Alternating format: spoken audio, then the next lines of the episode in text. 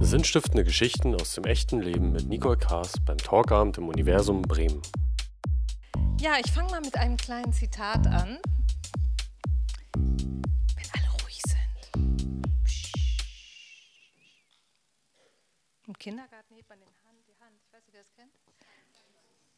Schweigefuchs, nee, ist doch was anderes, aber in, in New Work macht man so. Und dann heben alle die Hand und dann wissen wir alle, dass wir schweigen. Naja, egal. Wir schweigen ja schon. Also, es ist eine gefährliche Sache, Frodo, aus deiner Tür hinauszugehen. Du betrittst die Straße und wenn du nicht auf deine Füße aufpasst, kann man nicht wissen, wohin sie dich tragen. Ein Zitat aus diesem Buch, aber eigentlich natürlich aus einem ganz anderen Buch, Herr der Ringe. Und ich freue mich ganz, ganz, ganz doll auf Christopher Schacht.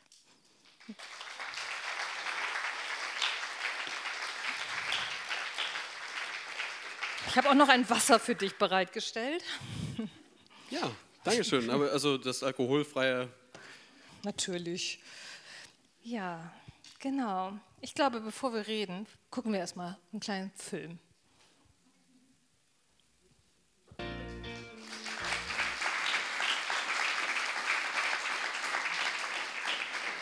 Ja, dann ist die Geschichte erzählt, ne? Dann, nein, du bist nicht in. Also, dann können wir jetzt aufhören. Übrigens, draußen gibt es das Buch, wer das noch das Detail wissen will. Genau, das ist genau. Nein, du bist nicht in 80 Tagen um die Welt, sondern in 1512 Tagen. Ein bisschen länger als die neuneinhalb Wochen. Genau, ein bisschen länger, vier Jahre waren es. Ne? Durch 45 Länder mit insgesamt 100.000 Kilometer um die Welt gereist. Und das alles ja, wie, wie wir gesehen haben, getrennt. Wie bist du denn heute angereist? Mit dem Auto, mit meiner Frau. Aha, also Selbstfahrer. Das, nicht ja, getrennt. genau, Selbstfahrer. Leider, weil wir einige Sachen für morgen mitnehmen mussten. Ich mache jetzt auch immer so Lesungen und Veranstaltungen und so eine Leinwand und äh, Musikanlage und all sowas kann man leider schlecht durch die Bahn schleppen. Ansonsten, ja. Ähm, aber ich bin tatsächlich, als ich zurückgekommen bin und dann zwei, zwei Wochen, nachdem ich zurückgekommen bin, habe ich mit dem Studieren angefangen. Da bin ich mit zwei solchen großen Reisentaschen zu meiner Uni getrennt. Und hat geklappt. Hat geklappt. Wie bist du denn überhaupt ähm, drauf gekommen oder was, was hast du denn gerade getrieben, als dir diese Idee in den Kopf stieg, dass man probieren könnte, so um die Welt zu reisen? Ja, also ich bin jetzt 25 Jahre alt und damals war ich 17, als ich die Idee bekommen habe, aber mit 19 bin ich losgereist. Und erstmal so mit 17 Jahren, was denkt man da? Da denkt man, oh, die Welt ist schön. Das, also da draußen, das würde ich unbedingt gerne mal sehen wollen, riechen wollen, schmecken wollen, erleben wollen. Und wir sind ja auch in Deutschland, du, Michael hat es ja schon erzählt, in so einer Leistungsschraube irgendwo gefangen, die immer enger gedreht wird, gefühlt, je älter man wird.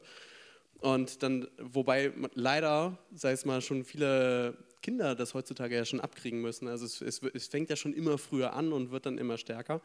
Und während ich mit 17 noch einfach die Welt entdecken wollte, wollte ich mit 19, kurz nach meinem Abitur, dann einfach frei sein. Also einfach nicht mehr wissen, was ich die nächsten vier, fünf Wochen jeden Tag machen werde und äh, wo dann noch meine freien Minuten im Terminplaner sind, sondern einfach nicht wissen, was der morgige Tag bringt, sondern so von heute auf morgen da reinleben und zu so sagen, okay, der morgige Talk, Tag soll für das Seine sorgen.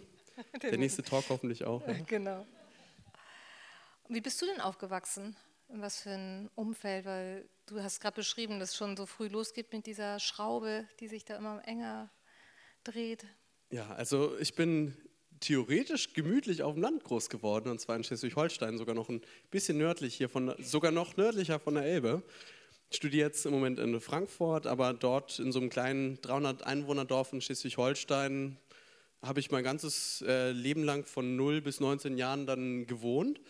Immer an dem gleichen Ort und das Wetter war jederzeit miserabel, sodass ich, Das sodass ich dachte, genau, es ist in Bremen nicht anders und ich wollte einfach auch mal Sonne tanken, ein bisschen rauskommen.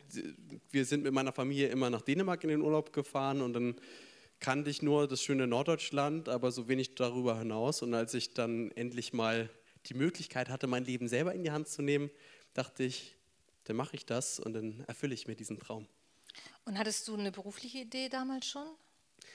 Ich habe, seitdem ich 14 bin, täglich mehrere Stunden programmiert Wow. Also nicht, nicht nur MS Word, wobei das natürlich auch schon ziemlich cool ist, sondern tatsächlich ähm, richtig mit diesen Zahlensprachen dann am Ende. Also so, ich habe mich von oben runter gearbeitet und irgendwann hast du nur noch diese Zahlencodes, die du dann eins zu eins in einen Befehl übertragen kannst. Assembler nennt sich das. Also irgendwie bin ich da so richtig drin abgegangen. Ich habe täglich, glaube ich, vier, fünf Stunden ähm, programmiert. Es gibt ja Leute, die zocken Playstation oder sitzen am Computer oder Menschen gucken Fernsehen und ich habe stattdessen programmiert. Das war für mich so wie so Doku lösen vielleicht. Also es hat so mich, mich intellektuell gereizt und ich war so ein bisschen süchtig, kann man schon fast sagen, so dass ich ein Stipendium der Informatik dann auch gewonnen habe bei einem Programmierwettbewerb in der Uni Kiel und dann habe ich das aber bewusst nicht genommen, sondern bin reisen gegangen, dachte ich, bevor ich mein Leben lang dann noch auf dem Bürostuhl vom Bildschirm hocken werde, einmal davor noch mal raus bis in Sonne tanken. Scheinbar eine gute Idee gewesen. Was haben denn deine Eltern von dem Plan gehalten? Ja. Was würden Sie davon halten, wenn Ihr Sohn 18 Jahre, so etwa Ende 17, zu Ihnen kommt und sie fragt, Mama, Papa, ich würde gerne nach meinem Abi direkt losreisen für ein paar Jahre in die Welt hinaus. Ich werde als äh, Reisebudget etwa 50 Euro mitnehmen und dann ganz viel auf der Straße schlafen mit meinem Zelt und meiner Hängematte und ja, mal gucken, wo ich so hinkomme. Die waren am Anfang, also während mein Papa schon so semi-begeistert war, nee, andersrum, meine, meine Mutter war semi-begeistert, mein Papa dachte, ach ja, das geht schon wieder weg. so. Ja, das ist genau so wie alle jungen Kerle, die, die, die haben viele dumme Ideen und irgendwann hört das auf und das machen die am Ende trotzdem nicht. Und dann habe ich mich aber ein Jahr lang vorbereitet mit den ganzen Impfungen, habe einen Nebenjob nach der Schule gemacht, mir mein Equipment zusammengekauft und dann ein paar Wochen vorher haben sie sich nochmal mit mir zusammengesetzt und meinten, möchtest du das wirklich machen? und ich meinte, ja, ich würde es ein Leben lang bereuen, ähm, am Ende meines Lebens dann festzustellen, dass ich das, was ich wirklich machen wollte, wo wirklich mein Herz nachsteht, nie gemacht zu haben.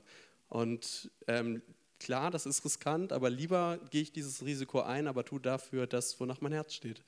Und das hat ihnen nicht so gut gefallen, aber damit konnten sie dann irgendwo sich so sagen, ja, okay, das verstehen wir, pass auf dich auf, mach keinen Blödsinn und komm hoffentlich heil wieder.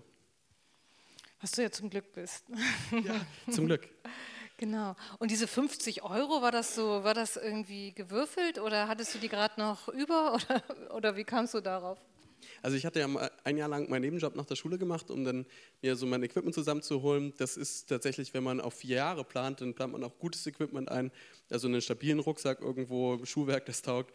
Und äh, das ist dann gar nicht so günstig. Also gerade ein, ein guter Rucksack. Und dann die Impfung dazu, sodass ich am Ende als Reisebudget ein paar hundert Euro hatte, aber ich dachte mir, das wird auf keinen Fall reichen, für ein paar Jahre unterwegs zu sein. Also muss ich irgendwie schauen, dass ich das unterwegs dann verdiene. Und Neulernen ist leichter als Umlernen, also reise ich gleich mal mit wenig los. Und wenn ich dann das nicht schaffe und scheitere, dann bin ich noch irgendwo in der Nähe von zu Hause wenigstens. mit 50 Euro kommst du nicht so weit, dachte ich dann. Und wenn ich damit dann weiterkomme tatsächlich, dann, dann wird das nicht in, also dann, dann komme ich damit ja vielleicht auch ganz rum. Ich glaube, die ersten Zweifel kamen eigentlich schon anderthalb Stunden, nachdem du los ja. bist, oder? Also ich hätte nicht gedacht, dass es so schnell tatsächlich sein würde. Das war schon ziemlich schnell. Ja, also man, ich bin, ich bin aus meiner Haustür dann raus, irgendwie die Nachbarn gewunken, die da gerade am Rasenmähen waren, waren 1. Juli 2013 und habe dann den nächsten Bus genommen und die Bahnkarte, ich hatte so eine Schülerkarte, dann noch bis zur Autobahn. Und dann stand ich da an der Autobahnausfahrt mit meinem Schild und ich dachte, ob das heute wohl noch jemand macht oder so, dass einen da wer mitnimmt und hatte einen Grinsen, dachte, dann nehme ich die Leute vielleicht besser mit. Und so nach zwei Stunden wirst du ein bisschen verkrampft dann mit dem Grinsen. Und so anstatt Freiheit atmest du Abgase ein. Aber so nach einer Weile hielt dann doch jemand an und irgendwann lernt man dann auch mit solchen Sachen geduldig zu werden. Und es hat funktioniert. Wie bist du denn mit deinem Budget so zurechtgekommen? Am Anfang gar nicht gut. Also ich hatte mir das so romantisch vorgestellt. Man kommt dann nach Amsterdam und das ist als nächstes dran. Da kann ich bestimmt auch irgendwo einen guten Schlafplatz finden. War mit zwei Schweden reingetrennt und die meinten, Christopher, Amsterdam, da müssen wir um die Häuser ziehen, kommst du mit? Und ich dachte, okay, ich bin dabei. Und dann haben sie mich mitgenommen und dann kamen wir an den Dump Square. Das ist mitten so ein zentraler Platz, gut gepflastert, schön beleuchtet. Einige fancy Bars und Restaurants mit goldenen Menütafeln, wo dann drauf steht Bier 4,50 Euro. Und ich dachte, gute Güte, ist das teuer hier. Und die beiden Schweden, ist das günstig? Und dann, und dann komm Christopher, wir gehen ein Trinken. Und dann haben sie gleich drei Bier bestellt und dann waren wir da. Ähm, ich, ich, dachte, ich, ich, ich, will nicht so viel trinken und habe dann nach dem zweiten gesagt, so, äh, Entschuldigung, ich glaube, das ist nicht so ganz so, wie ich mir das vorgestellt habe. Und meinten sie, Christopher, wir wissen genau, was du meinst. Lass uns in den Coffeeshop gehen. dann haben sie mich mitgezogen und der Abend nahm so seinen Lauf. Und am nächsten Tag wache ich mit völlig brummenden Schädel da in dem Auto auf, von, von den beiden Schweden. Die, da durfte ich im Auto übernachten, habe dann die Autotür aufgemacht, mir so ein bisschen den Kopf gerieben, frische Luft geatmet, dann in die Tasche gegriffen und geguckt, wie viel Geld habe ich denn noch übrig. Und es waren nur noch 15 Euro. Also ich habe 35 Euro in der allerersten Nacht auf den Kopf gekloppt. Also das war dann doch ein bisschen mehr, als ich so gedacht hätte. Und dann bist du am Überlegen, soll ich jetzt schon umkehren, Mama anrufen? Bin bald wieder da. Hol mich ab. Ja, genau, ich komme doch noch mit euch in Urlaub. Ja. Hast du zum Glück nicht. Ich habe ja noch mal was Schönes gebastelt, ne? deine, deine Reiseroute. Und wie man so sieht, da oben der rote Fleck ist dein Zuhause und da sehen wir auch noch irgendwo ja. Amsterdam. Ich kann vielleicht als Resümee zu der Geschichte ja. von eben noch kurz sagen, Bitte. aller Anfang ist schwer. Also ich weiß nicht, Michael, wie dir das ging, aber wenn man erstmal anfängt, boah, da, da denkt man vielleicht häufiger auch mal ans Aufgeben, aber wenn man dran bleibt, lohnt sich das und dann kann man auch in seinem Himmelsberuf landen. So. Ja, so die Prüfungen gehören halt mit dazu, ne? So die klein. Genau, da bist du dann irgendwo losgestartet und wie man sieht, sind ja so sehr weite Wege eigentlich auch übers Wasser. Und äh, wie bist du denn überhaupt dann zu Trampen aufs Wasser gekommen? Konntest du segeln? Bist du da irgendwie ein Naturtalent gewesen? Oder? Also ich hatte einen Onkel, der früher zur See gefahren ist und dann dachte ich immer, wow, bestimmt geht das auch noch heutzutage, dass man sich seinen Weg rüberarbeiten kann auf so einem großen Containerschiff, da ist ja viel Platz, da fällt so ein kleiner Deutscher ja gar nicht weiter auf. Und dann war ich aber da und habe gemerkt, nee, ist überhaupt nicht, sondern die ganzen Schiffe werden von Reedereien ähm, benutzt jedenfalls, besessen und man muss da schon Monate im Voraus Qualifikationen und Bewerbungen hinschicken, wenn man da irgendwie mit drauf will. Oder als Tourist 100 Euro mindestens pro Tag zahlen, dass man da mitfahren darf. Dachte ich, das ist überhaupt nicht in meinem Budget.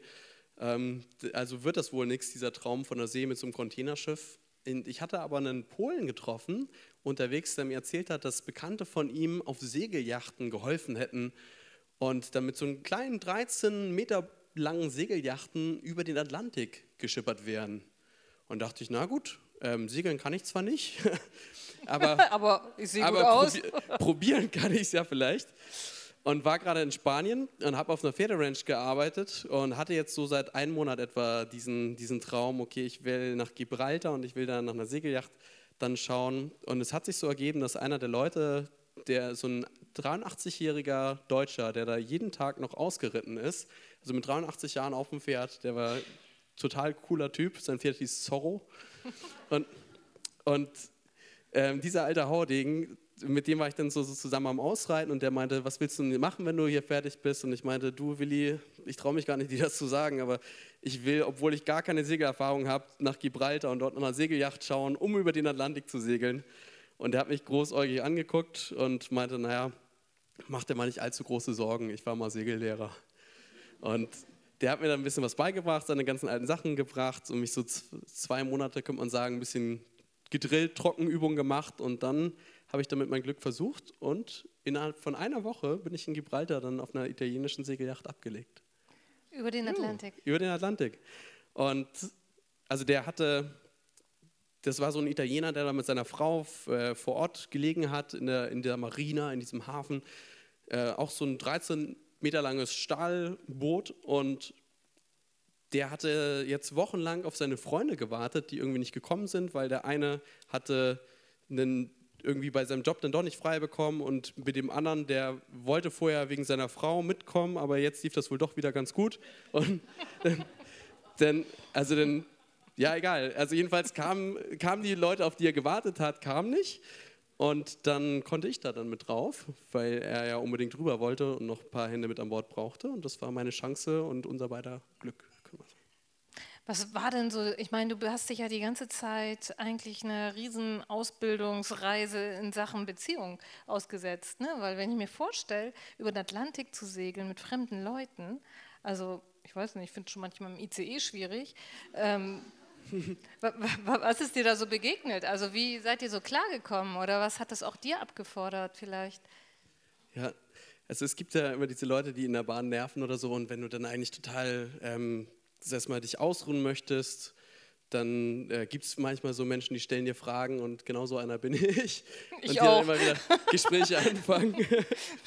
also mit der Bahn kenne ich das nicht so, aber mit dem, mit dem Broten ist es tatsächlich so, wenn man nicht nur zwei, drei Stunden im ICE oder wenn er spät kommt, noch mal ein paar mehr, da gefangen ist, sondern wenn man tatsächlich tagelang mit jemand anderem auf engstem Raum verbringen muss, dann stellt sich so etwas wie Lagerkoller ein. Also psychologisches Phänomen, ihr könnt mir sicher mehr darüber erzählen, also auf selfie.de oder so, wer Probleme damit hat. Aber, aber dieser Lagerkoller ist so ein äh, Phänomen, wenn du mit Leuten auf Engraum für lange Zeit bist, dann fängst du an, dich so ein bisschen zu verdächtigen. Ähm, wenn dir irgendwelche schlechten Sachen passieren, das kann ein totales Missgeschick oder Zufall sein, aber du denkst dann, ah, das hat er doch mit Absicht gemacht. Und wenn man das weiß, und dann kann man das reflektieren und ausschalten. Und wenn man das nicht weiß, dann gerät man relativ bald aneinander. Und vor allen Dingen Segeln ist recht anstrengend. Und man kommt in einen ganz anderen Rhythmus. Zeit spielt ja erstmal so gesehen keine Rolle mehr. Die Uhr, die braucht man nicht mehr, Handy braucht man nicht mehr, hat ja auch keinen Empfang. Und ähm, alles dreht sich dann so nach Schichten. Du hast dann drei Stunden Schicht oben auf dem Deck, danach komme ich dran, dann du drei Stunden, dann ich drei Stunden. Und die ersten paar Tage schläft man deswegen fast gar nicht, weil man erstmal in diesen Rhythmus reinkommen muss. Und ähm, Schlafentzug plus diese ganze Umstellung, manche Leute sind noch leicht seekrank dann dieser Lagerkoller oder so, dann ist Stress ein bisschen vorprogrammiert. Aber wenn man das weiß, dann kann man dem mit dem Bonus des Zweifels, würde ich einfach mal sagen, entgegnen. Und zwar auch wenn dann diese kleinen Stimmchen laut werden und sagen, das hat er so gemacht, dann zu sagen, ich weiß es aber nicht und ich gehe jetzt einfach mal vom Besten aus. Und ich gehe einfach mal davon aus, dass diese Person tatsächlich mir wirklich Gutes will. Und wenn das beide Seiten machen, dann läuft das und man hat eine richtig hammer Zeit zusammen. Toll.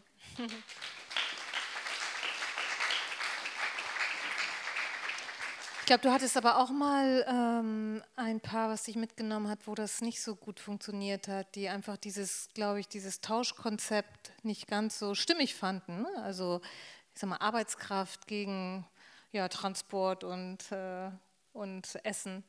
Wie, wie war das? Oder was überhaupt, was waren deine Erfahrungen mit dieser Geldlosigkeit?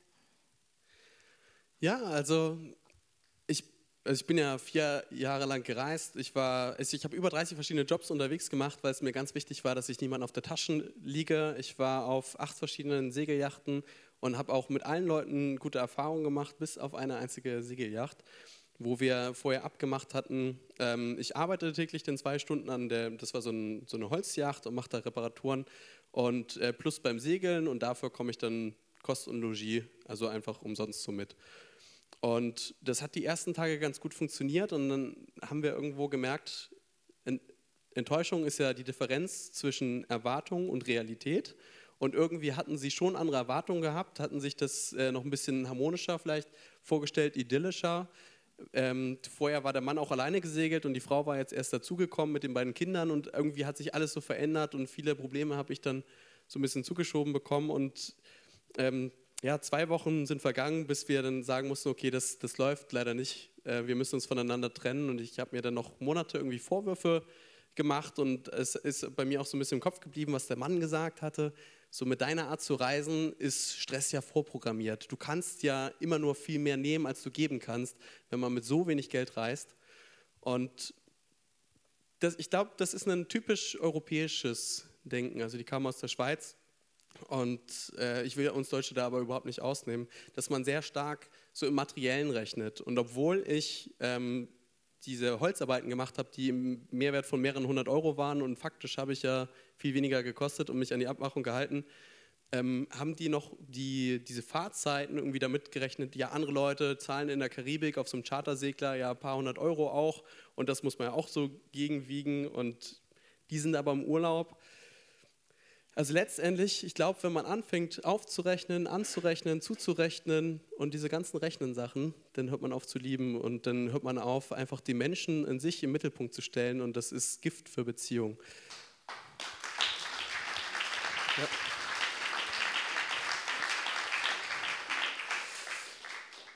Und was mich total begeistert hat, ist, dass in vielen anderen Teilen dieser Welt Menschen eben diesen Wert auf Beziehungen legen. Und ich habe mich immer gewundert, warum Menschen zum Beispiel in Venezuela oder so, wo politische Krisen sind, wo die Leute viele Sachen nicht bekommen können, ähm, unter wesentlich schlechteren Lebensbedingungen leben müssen als wir, warum die trotzdem so glücklich sind. Und die haben einfach einen sehr, sehr festen familiären Zusammenhalt. Und wenn man feste Beziehungen hat, Leute, auf die man sich verlassen kann, auch wenn es mal hart auf hart kommt, das ist so, hat, das kommt nicht von mir, das sagt sogar die Harvard Study for Grand Adults. Die haben 75 Jahre lang Menschen begleitet äh, aus allen verschiedenen Schichten und dann geschaut, okay, was ist der gemeinsame Nenner, der alle glücklich macht? Und es waren tatsächlich die Leute mit gesunden, festen Beziehungen, die die glücklichsten Menschen waren. Nicht die Leute, die am meisten Workout gemacht haben oder die ähm, Karriere gescheffelt haben, die das meiste Geld gemacht haben, sondern die Leute, die familiäre, feste Beziehungen hatten, einen guten Partner, Geschwister oder so, wo man auch nach dem Krach dann wieder sagen kann, komm, lass uns doch versöhnen, die die glücklichsten Leute waren.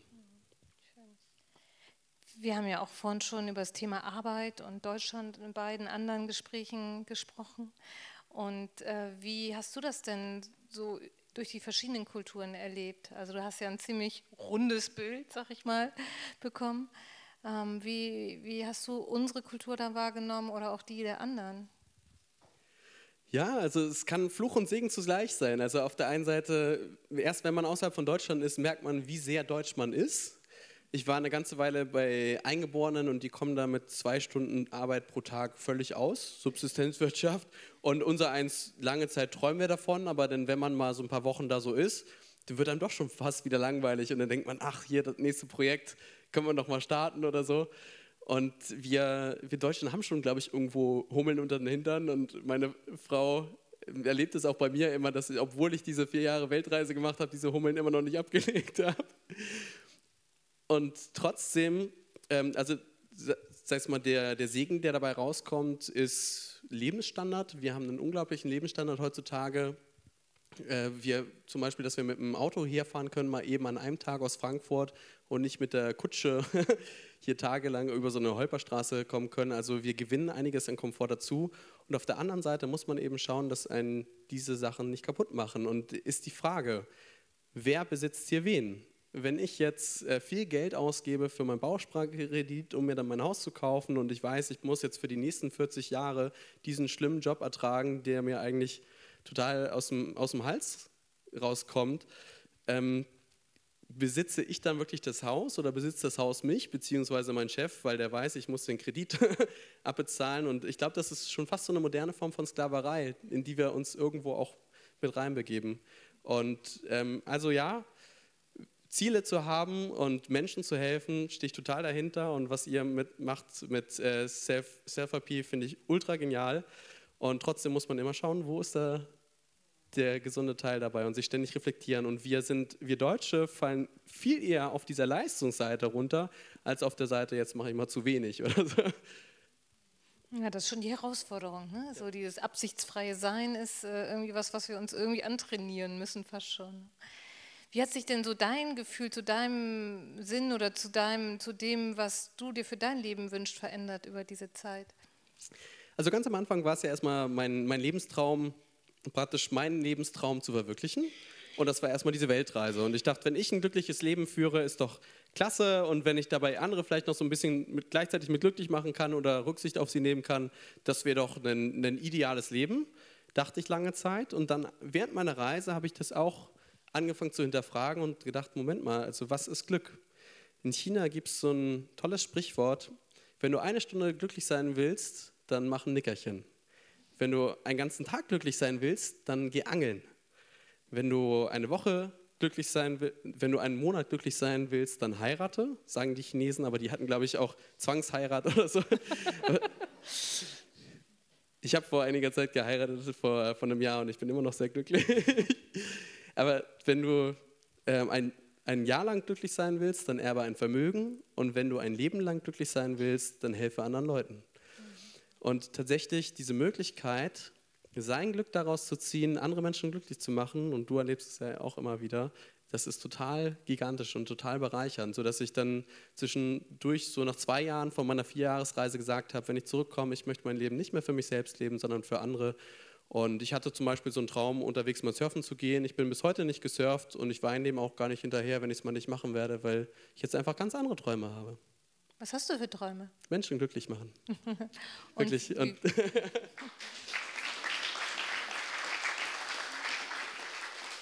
Was hast du denn über das Vertrauen gelernt auf deiner, in deiner Zeit? Da? Lieber immer Vertrauensvorschuss geben. Also wir sind, es, es, gibt Leute, die sind sehr, sehr schnell darin, Vertrauen zu geben und sag jetzt mal zu viel von dem Herz und dann sagt die beste Freundin vielleicht, na, aber gib's nicht zu schnell raus, pass auf, du weißt, was beim letzten Mal passiert ist oder so. Also wir, ich, wir sind meistens dann vielleicht auch durch schlechte Erfahrungen dann wieder ein bisschen zurückhaltend, Vertrauen zu geben, aber ich finde es als total was Befreiendes, Menschen eben einen Vertrauensvorschuss zu geben. Und klar, hier und da wird man enttäuscht werden, das lässt sich nicht vermeiden. Und trotzdem, wer Vertrauen gibt, bekommt Vertrauen. Und das ist Transparenz, Ehrlichkeit, Kommunikation, das ist der Stoff, aus dem Beziehungen gemacht sind. Also im, im Grunde lang, langfristige Beziehungen, wenn man ehrlich und viel miteinander sich austauscht, das ist auch wieder ein Lied, was ihr wahrscheinlich zu Hause viel gesungen habt, dann ist äh, eine gute Möglichkeit und viel, viel Potenzial, gut miteinander zurechtzukommen.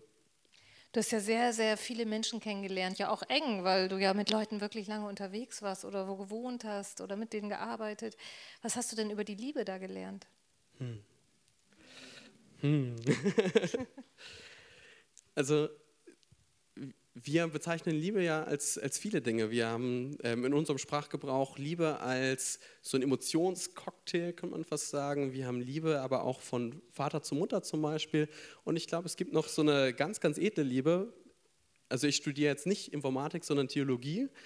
Und weil mich nämlich solche Sachen fasziniert haben, wenn Jesus sagt, liebe deine Feinde, also so eine Liebe an Leute, die dich normalerweise wo man sagen würde, die sind überhaupt nicht liebenswert. Dieser Arbeitskollege, dieser Chef, der regt mich sowas von auf. Da denke ich an alles andere, aber nicht an Liebe.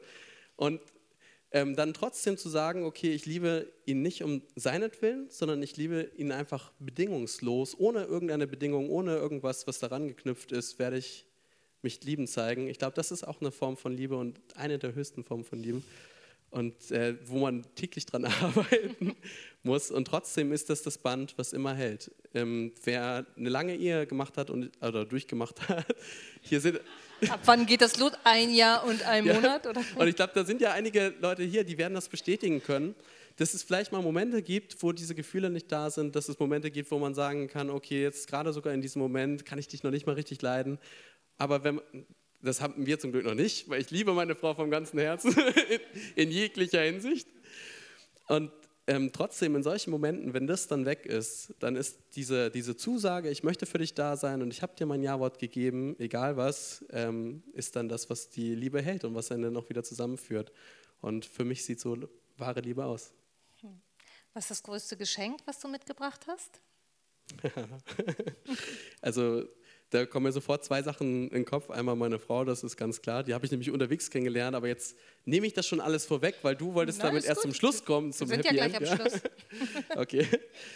Und die, die zweite Sache ist so mein Glaubenswandel. Das hat mir enorm viel gegeben, weil wir, wir sind jetzt alle in der Frage, warum mache ich das, was ich mache? Und dieser schöne Satz, wenn man sich mit dem Tod beschäftigt, dann beschäftigt man sich auch gleichzeitig mit dem Leben. Und warum mache ich das? Warum bin ich hier an diesem Ort, wo ich bin? Und da hat mir eben der Glauben diese Perspektive gegeben, okay, für mich, ich ziehe wahnsinnig viel Glück und Energie daraus, eine Beziehung zu Gott zu haben, um dann andere Menschen glücklich zu machen. Und so andere Menschen glücklich zu machen, sehe ich als mein Lebenstraum, als mein Lebensziel. Und die Kraft dazu, sage ich jetzt mal, kommt nicht aus mir, sondern aus einer Beziehung zu Gott, die mich total begeistert und wes weswegen ich jetzt im Theologiestudium bin. Also dass diese, diese Beziehung und äh, die Beziehung zu meiner Ehefrau, auch ohne die ich, glaube ich, auch schon gar nicht mehr so, so ticken würde, wie ich es tue. Also die ist einfach gigantisch, dass sie mit mir überall mit hinkommt, durch, ähm, durch so viele Veranstaltungen, die wir neben dem, dem Studium, wir sind ja beide Vollzeitstudenten, dann noch machen am Wochenende. Ähm, da bin ich ihr gigantisch dankbar, dass sie da immer für mich da ist. Und genauso meine Familie.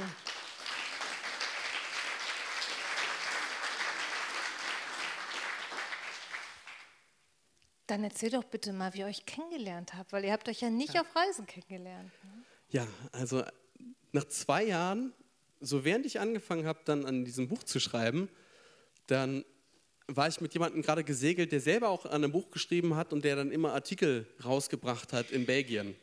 Und er meinte, man muss so ein paar Mal irgendwie die Medienaufmerksamkeit gehabt haben, damit so ein Buch sich überhaupt absetzen kann. Und dann dachte ich, na, wenn ich mir schon den Aufwand mache und ein paar hundert Seiten schreibe, ähm, ja, dann dann wäre es nicht schlecht, wenn tatsächlich ich auch solche Mediensachen wahrnehme und habe dann drei E-Mails rausgeschickt an Spiegel, Fokus und Geo oder so und von Fokus ist was zurückgekommen und dann haben wir einen Artikel rausgebracht, den ersten in der Öffentlichkeit so über meine Reise und der wurde dann auch wahnsinnig viel geteilt über die sozialen Netzwerke und eine junge Studentin in Mainz, die ich noch nie gesehen hatte, hat das gelesen mit ganz vielen anderen Leuten zusammen, so parallel. Ich habe dann recht viele Nachrichten bekommen und sie hatte geschrieben, ich finde es cool, was du machst. Und ich so, danke, liebe Grüße von den Philippinen. und ich bin ihr aber nicht aus dem Kopf gegangen. Das, sie hatte sich nach dem Lesen so ganz komisch gefühlt, wie nur zwei, drei andere Male in ihrem Leben, so als würde ich nochmal eine Rolle spielen in ihrem Leben. Und das, also es hat sie nicht mehr losgelassen. Und nach ein paar Wochen, sie hatte mit ein paar Freunden drüber geredet, hat dann einer ihrer Freunde ihr Handy genommen, mir eine Nachricht geschrieben. Nein. Und dann, ja doch, und dann abgeschickt. Und so über diese Nachricht kamen wir dann ins Schreiben und wir haben sofort gemerkt, dass wir total auf einer Wellenlänge sind. Das ist gruselig. Also sie hat sich da manchmal ihre Nachrichten schon aufgeschrieben, also ihre Antworten, bevor sie mir die Frage gestellt hat, weil sie dachte, das, das kann nicht sein, der, der plappert mir nur nach oder so. Und wir hatten zu so vielen Sachen sogar die, genau die gleichen Wörter benutzt. Dass es, wenn es sowas wie Seelenverwandtschaft gibt, dann hat das tatsächlich schon sehr, sehr gut drauf gepasst. Und 15 Monate hinweg haben wir nur geschrieben, ohne irgendwas darüber hinaus anzusprechen. Es war auch so angenehm, dass es so unverbindlich irgendwo war. Und wir waren ja beide in Lebensabschnitten, wo wir uns eigentlich gar keinen Partner gerade vorgestellt hätten. Ich wollte niemandem was vormachen, wenn ich so auf der Reise bin und dachte, das kann, ich kann nicht überall einfach irgendwelche Herzen, sage ich mal, berühren und dann wieder, wieder weglaufen. Das kann ich nicht mit mir verantworten. Und äh, deswegen war für mich klar, keine Frauengeschichten über Jahre hinweg. Und dann ja, so nach, nach 15 Monaten hat sie dann aber geschrieben zu Christopher, wir haben jetzt 15 Monate geschrieben, wir verstehen uns so gut. Willst du dich mal auf einen Kaffee treffen? Und ich meine, okay, Kaffee, ähm, aber es braucht noch eine Weile, bis ich wieder in Deutschland bin. Möchtest du mir nicht entgegenkommen? Und dann meinte sie, okay, ich habe einen Flug gebucht, 1. April nach Mumbai in Indien. Ich komme. Habe ich gesagt, Moment, welches Datum? 1. April kommst du wirklich oder ist das ein Scherz? Hat sie gesagt, na, das musst du herausfinden. Und dann bin ich von Thailand über den Indischen Ozean gesegelt, kam nach Kalkutta und bin dann einmal über den indischen Subkontinent getrennt. Ähm, zwischendurch war die größte Hitzewelle seit 60 Jahren. Ich bin dehydriert und es war, es war eine ganze Menge Unannehmlichkeiten, die ich auf mich genommen habe. Aber ich war dann da, als sie angekommen ist. Und dann haben wir zwei Wochen in Indien verbracht. Ich habe gemerkt, wow, diese Frau ist noch viel gigantischer, als ich sie vom Schreiben kannte. Dann ist sie zurück nach Europa geflogen und dann waren wir zusammen.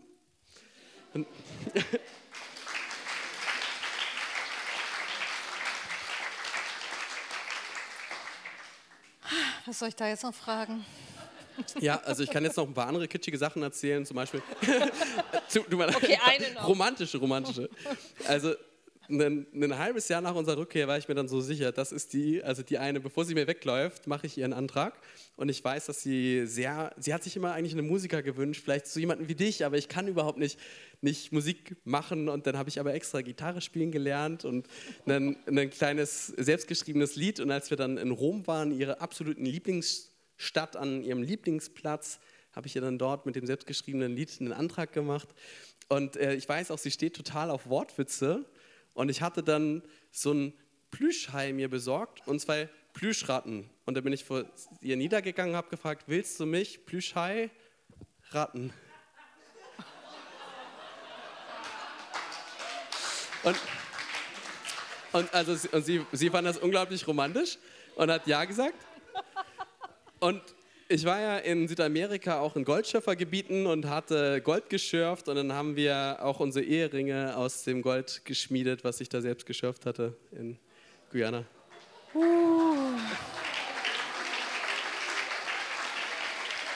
Christopher, Wenn ihr ich, mal die ich glaub, richtige trefft. Christopher, ja. ich glaube, mehr geht jetzt nicht mehr, sonst kommt hier keiner heil nach Hause. ja, ich danke dir, dass du dich immerhin von Frankfurt ja auch ne, auf den Weg gemacht hast. Vielleicht auch fast dehydriert, äh, ich weiß nicht, oder? Und hier deine, einen ganz kleinen Teil deiner Geschichte erzählt hast. Ich kann nur allen raten, dieses Buch liest sich unglaublich leicht und geht unglaublich tief auch an vielen Stellen und ist wirklich sehr eine schöne Lektüre, würde ich mal sagen, bevor man seine eigenen 50 Euro zusammenkratzt und dann vielleicht losstartet. Also du hast ja vorhin mit einem Zitat angefangen. Wäre es okay, wenn ich mit einem Zitat ende sogar? Ich glaube, das kann ich jetzt gar nicht mehr bremsen, oder? Ja. Nein, natürlich. Hans Cooper, das ist nämlich ein deutscher Dichter, der hat gesagt, wirklich reich ist, wer mehr Träume hat, als die Wirklichkeit zerstören kann. Dankeschön.